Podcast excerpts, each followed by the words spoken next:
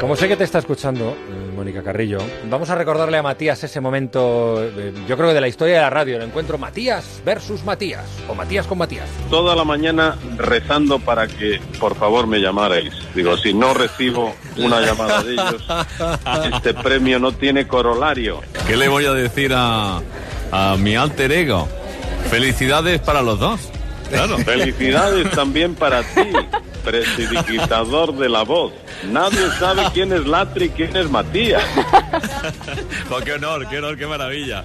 Qué honor. Oye, Matías, tienes razón, ¿eh? Porque tú eres de los personajes, tú y Boris Tiene- Izaguirre, Me tiene calado, me tiene Claro, calado el tío. sois de los personajes que uno escucha a Carlos no lo sabéis. haciendo de Boris y haciendo de Matías y, y no se sabe si a veces se tiene dudas si es el auténtico. Mi voz eh, ha evolucionado en estos últimos años. Yo no sé si para, para bien o para mal, pero el caso es que ha cambiado. Antes era un poquito más nasal y ahora en cambio pues, pues tiene un, un toque más de, de- de profundidad. me parece. Otro abrazo y otra vez enhorabuena, Matías. Gracias, amigo.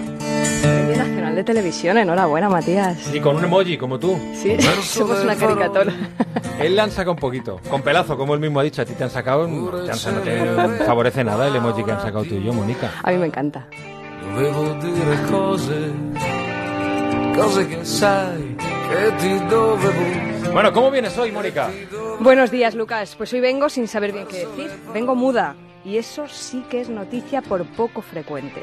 Que conste que hablar poco me parece una buena decisión, a ratos incluso la más prudente, pero ¿por qué nos lanzamos al silencio a veces? Silencio. Cuando la mente se hace un ovillo, las palabras se giran tímidas, cuando en tu pieza ya no encaja el tornillo y cualquier madera deja una astilla. Silencio cuando la boca queda entreabierta y a pesar de los intentos, sople brisa suave o fuerte viento, no hay manera de subir a cubierta. Silencio por miedo, por protección, por inexperiencia o por demasiada experiencia. Silencios que curan la herida, silencios que hacen sangrar. ¿Por qué perderemos las palabras a ratos? ¿Por qué nos quedaremos sin saber qué decir? ¿Por qué nos costará tanto ser sinceros? ¿Por qué nos dejaremos abismos en el tintero? El silencio es la mejor de las opciones cuando no hay nada mejor que decir, cuando cualquier añadidura será un exceso, cuando el resultado nos dejará el marcador peor que al inicio del encuentro. En los demás casos, tomemos nota, será mejor hablar con tiento, continuo, buscando el acierto, pero hablar.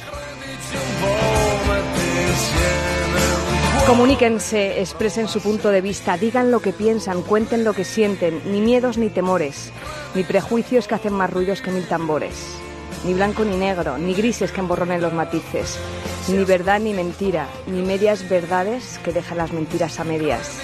Hagan y deshagan, miren, curiosen, pregunten, respondan, opinen, con respeto, con ganas, con decisión.